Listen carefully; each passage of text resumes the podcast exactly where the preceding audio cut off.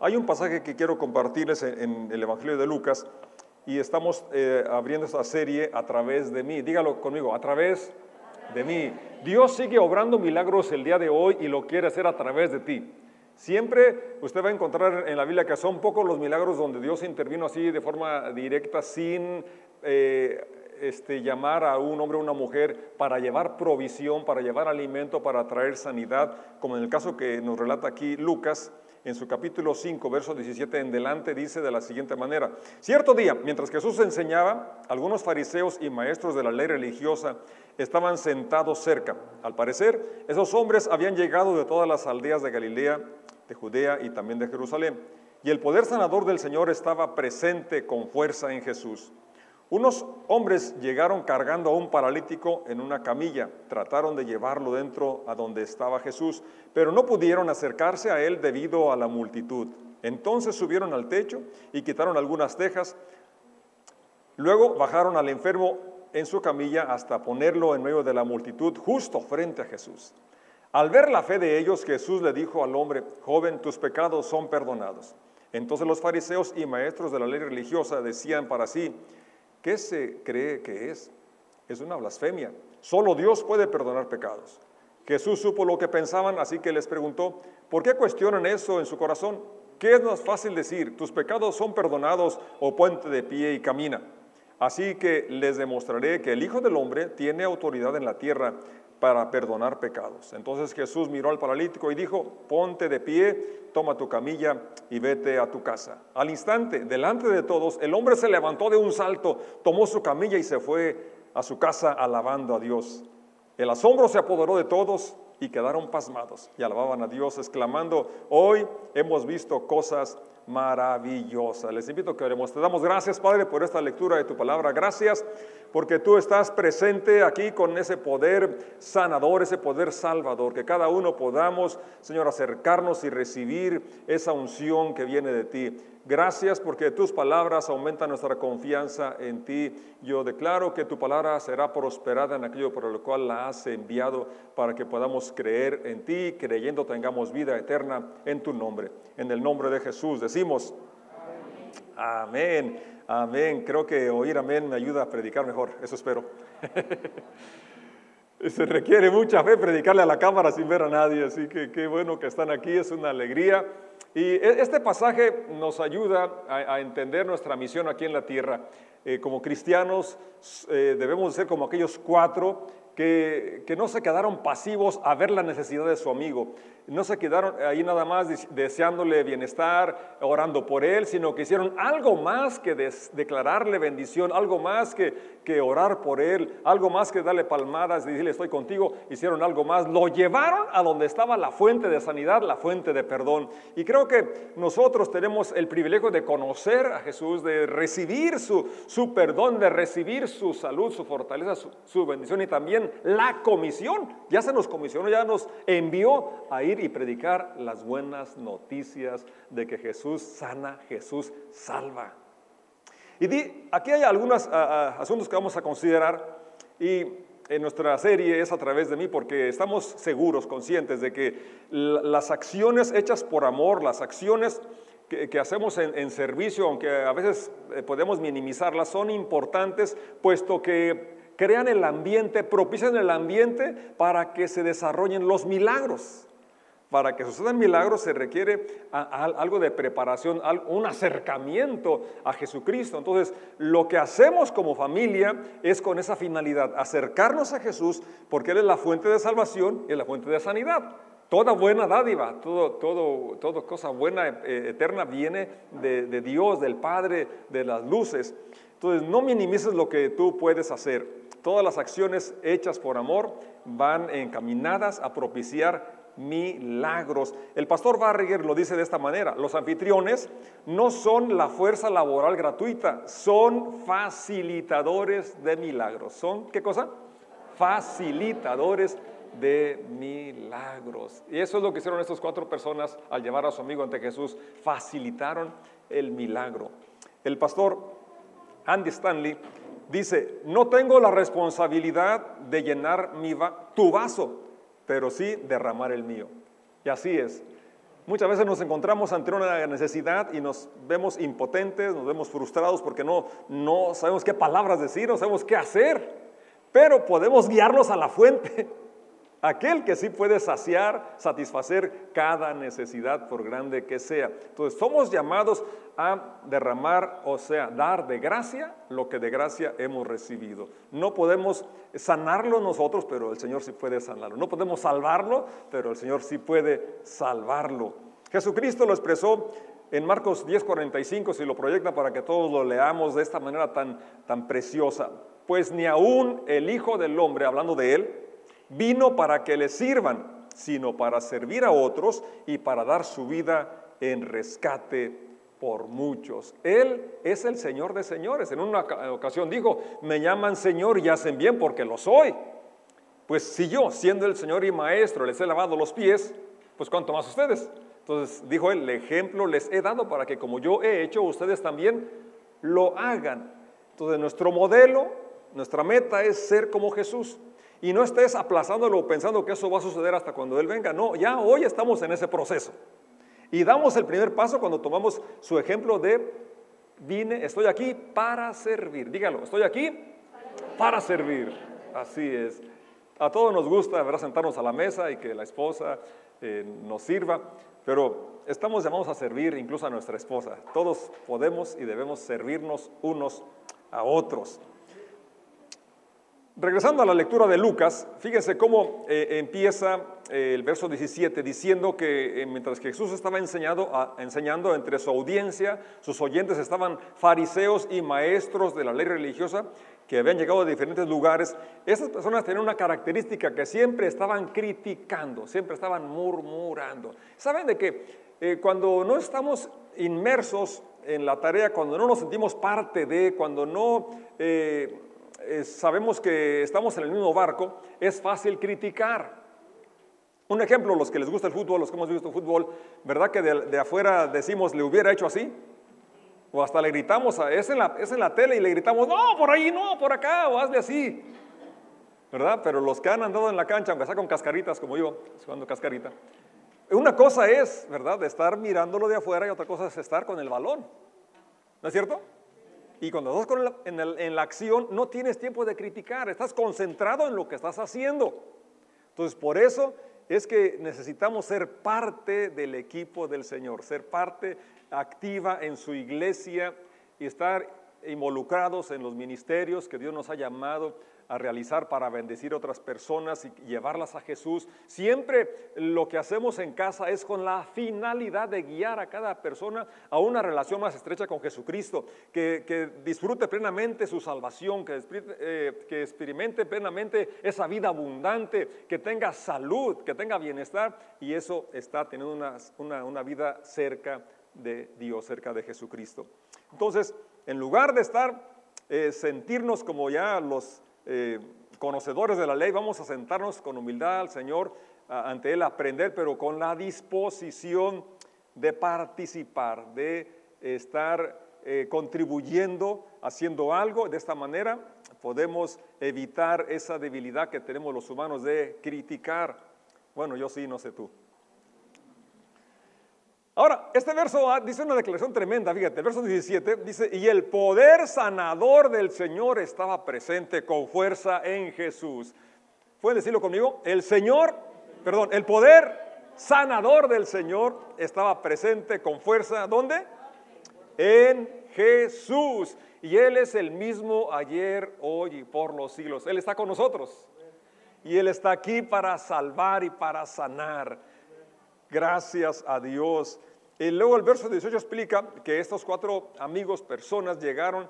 Bueno, aquí el Evangelio no menciona, dice unos hombres, pero eh, complementando, leyendo la misma relato en, Marcos 2, habla que eran cuatro. Y es, muy práctico, ¿verdad? Llevar a una persona en su camilla con cuatro personas. Imagínate si uno solo tratara de llevar al paralítico cargado. Pues este, tendría que estar como Pepe, ¿no? Bien así, bien fuerte para poder cargarlo. Eh, o entre dos, pues también iban a batallar un poquito. Eh, entre tres, quién sabe cómo se pudieran distribuir, pero con cuatro es fácil distribuir la carga y, es más ligero, más liviano. Entonces, fíjate cómo juntos somos mejores, juntos formamos el cuerpo de Cristo. Me, llama mucho la atención cómo cuando Pablo menciona de la iglesia que es el cuerpo de Cristo, no dice que es como el cuerpo. Menciona que así como tenemos nuestro cuerpo muchos miembros, así la iglesia es el cuerpo de Cristo. Es decir, los cristianos formamos parte del cuerpo de Cristo. Y cada miembro tiene una función.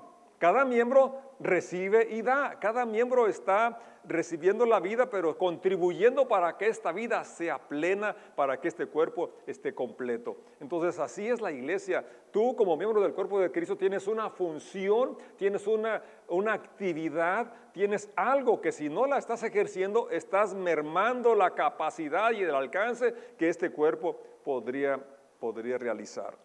Entonces aquí eh, encontramos primero que necesitamos estar unidos o participando, que somos un cuerpo, que entre, entre varios, entre muchos es mejor, que en el equipo se puede lograr eh, mejores victorias. Ahora, el verso 19 habla de lo que vamos a encontrar siempre en cualquier ministerio, en cualquier propósito o meta que tú tengas, vas a encontrar obstáculos. ¿Ya lo has notado? ¿Verdad? Eh, de lo que sea, en cualquier meta que tengas, eh, vas a encontrar obstáculos.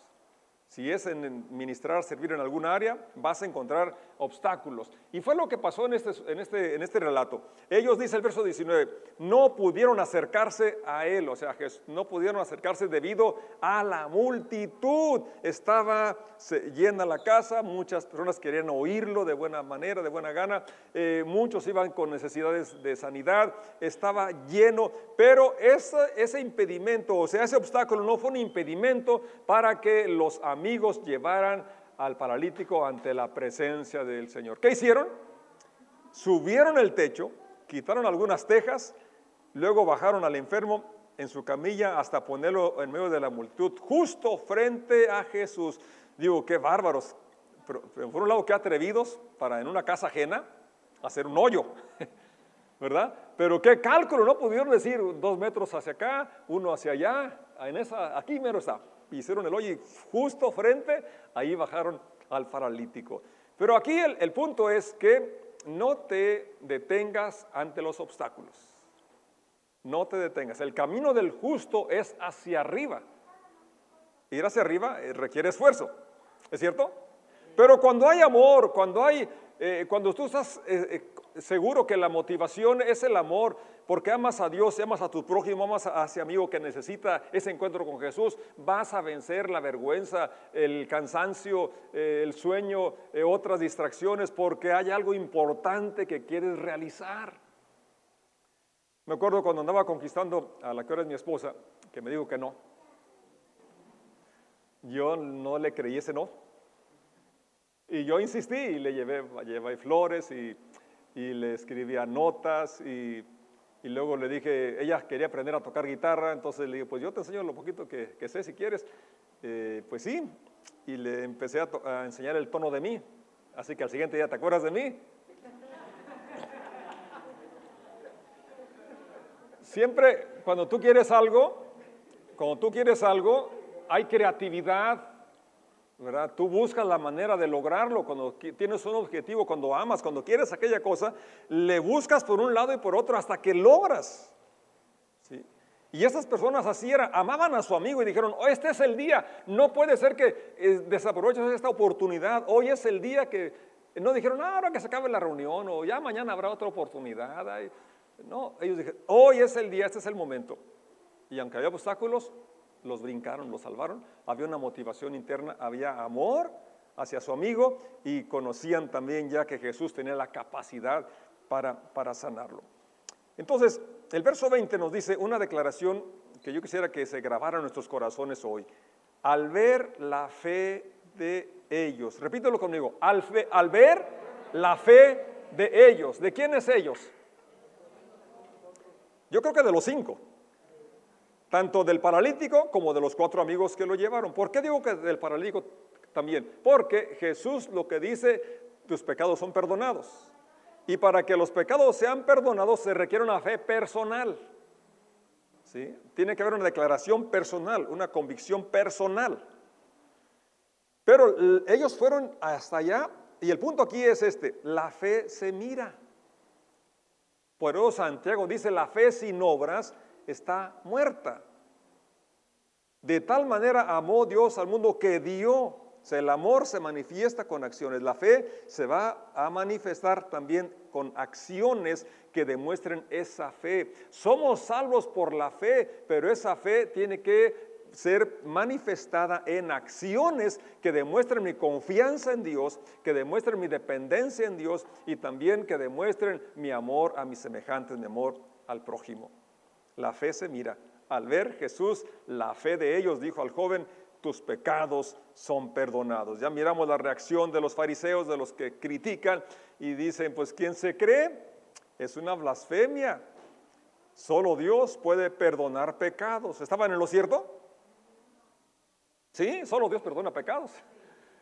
Estaban equivocados en que no era blasfemia porque no miraban en Jesús lo que Él es, porque Él es Emanuel, Él es Dios con nosotros. Entonces sí, efectivamente, solo Dios perdona pecados, pero Jesús es Dios con nosotros, es Emanuel, Él es el que puede perdonar pecados, porque no hay otro nombre dado a los hombres bajo el cielo en el cual podamos ser salvos, solo en el nombre de Jesús. Entonces, Él, una vez más, aquí les, dice a ellos que es fácil, bueno, para los seres humanos no podemos decir ni una cosa ni otra, podemos decirlo, pero no sucede nada. ¿verdad? Pero cuando Dios habla, cuando Jesús habla, eh, suceden cosas maravillosas. Él le ordena y le dice que se ponga de pie, tome su camilla y se vaya a su, a su casa. Entonces, para... Eh, fíjense qué, qué, tremendo termina el relato diciendo que la gente que estaba allí estaban asombrados. Yo creo que todos necesitamos de retomar esa capacidad de asombrarnos ante las maravillas de Dios de asombrarnos ante la grandeza de Dios, al cuidarnos, al protegernos, al darnos vida, al darnos de su amor, al darnos de su perdón.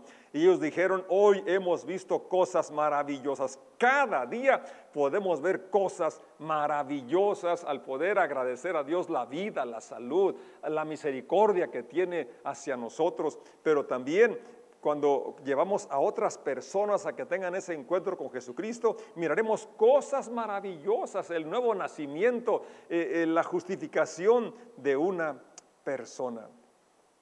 Resumiendo, podemos aprender de esto que la fe, la fe se ve y que Dios espera verla en cada uno de nosotros que estemos actuando conforme a esa fe, esa declaración de fe que tenemos y guiar a otras personas a que pongan también su confianza en Jesucristo. Que una, una cosa que hay que recordar siempre, el poder sanador, el poder eh, salvador está presente en, en, Dios, en Jesús, en nosotros aquí y Él está hoy con nosotros para salvar, para perdonar, para sanar en el, en el nombre de Jesús. Ahora, Tú y yo tenemos amigos, conocidos, familiares que necesitan tener una vida eh, o un encuentro con Jesucristo. ¿Sí tienes algún conocido? Que tiene una necesidad grande, que tú sabes que solo Dios puede hacer algo por él. Ya sea de, salud, ya sea de asunto económico, ya sea eh, de salvación personas que, tienen un dolor, una, amargura, eh, que solamente el Señor puede quitar esa carga, porque Él sigue invitando, vengan a mí los trabajados, vengan a mí los cargados, yo los haré descansar. Si tú y yo conocemos aquel que puede liberarlos, si tú tienes empatía, tienes amistad con esa persona, pues vamos a hacer equipo, vamos a guiarlos ante el Señor. Va a haber obstáculos, otras cosas que te van a distraer, pendientes que tienes pero tenemos que darle la importancia que, tienen las personas con necesidad y poder tener un tiempo de intercesión, un tiempo de estar con ellos, un tiempo para guiarlos a que su fe sea fortalecida con, la lectura de la Biblia, a estar con ellos en ese momento, a invitarlos a la reunión. Es decir, hay muchas cosas que podemos hacer, que no tienes por qué limitarte a decir, es que si no hago esto ya no, ya no hay otra alternativa. Hay muchas alternativas formas de guiar, despertar en la persona interés por lo espiritual, por lo, por lo eterno. Se requiere en ocasiones trabajo extra, como estos amigos eh, pensaban que iba a estar eh, fácil llevarlo, pero una vez que encontraron el obstáculo, tuvieron que hacer un trabajo extra. Jesús nos pidió a caminar la milla extra. A veces nos limitamos a ir ahí nada más a nuestro ritmo, pero en ocasiones se requiere un esfuerzo adicional. Pero vale la pena bien vale la pena. No hay nada tan satisfactorio como cuando guías a una persona a su encuentro con Jesucristo y tú lo ves, cómo le cambia su semblante, cómo le cambia la vida. Esto trae satisfacción. Si no lo has experimentado, puedes experimentar el día de hoy guiando a una persona que tenga su encuentro con Jesucristo. Trae satisfacción. Vale la pena el, el trabajo extra, la milla extra. Para concluir, quisiera que leyéramos primera carta de Pedro, capítulo 4, verso 10. Cuando vamos a cuando guiemos a una persona y reciba el perdón de sus pecados, que traiga, eh, experimente esa salvación, eh, vamos, como dije, a, tener una satisfacción grande, pero encontramos también en este relato cómo, fíjate, lo primero que hace Jesucristo, sabía él que lo habían llevado para que lo sanara de esa situación de, de parálisis. Sin embargo, lo primero que hizo, ¿qué fue? Perdonar sus pecados. Porque para Dios es más importante la salvación que la sanidad. En ocasiones pudieras estar tú batallando con alguna enfermedad, pero si tienes tú la justificación, tienes la liberación de la carga de pecado, puedes sobrellevar más bien esa enfermedad y puedes sobreponerte y vencerla con más facilidad. Dios quiere darte ambas cosas, pero le da más importancia a la justificación, a la salvación. ¿Qué dice Pedro en su capítulo 4, verso 10? Lo tengo aquí en una versión que por eso eh, hace rato no coincidíamos. Yo, lo, yo lo, lo puse aquí en la palabra de Dios para todos y dice de la siguiente manera. Cada uno de ustedes recibió un don espiritual que debe ser utilizado para servir a los demás.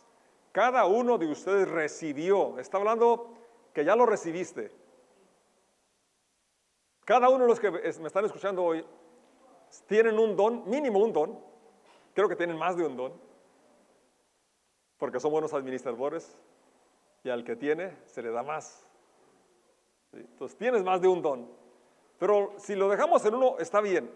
Y dice, cada uno recibió un don espiritual que debe ser utilizado para servir a los demás. Y aquí creo que es donde tenemos que enfocarnos hoy. Antes de irnos, yo quisiera que te determines ah, si ese don que tienes no lo estabas utilizando para bendecir a otros, te propongas de hoy en adelante seguir el ejemplo de Jesucristo.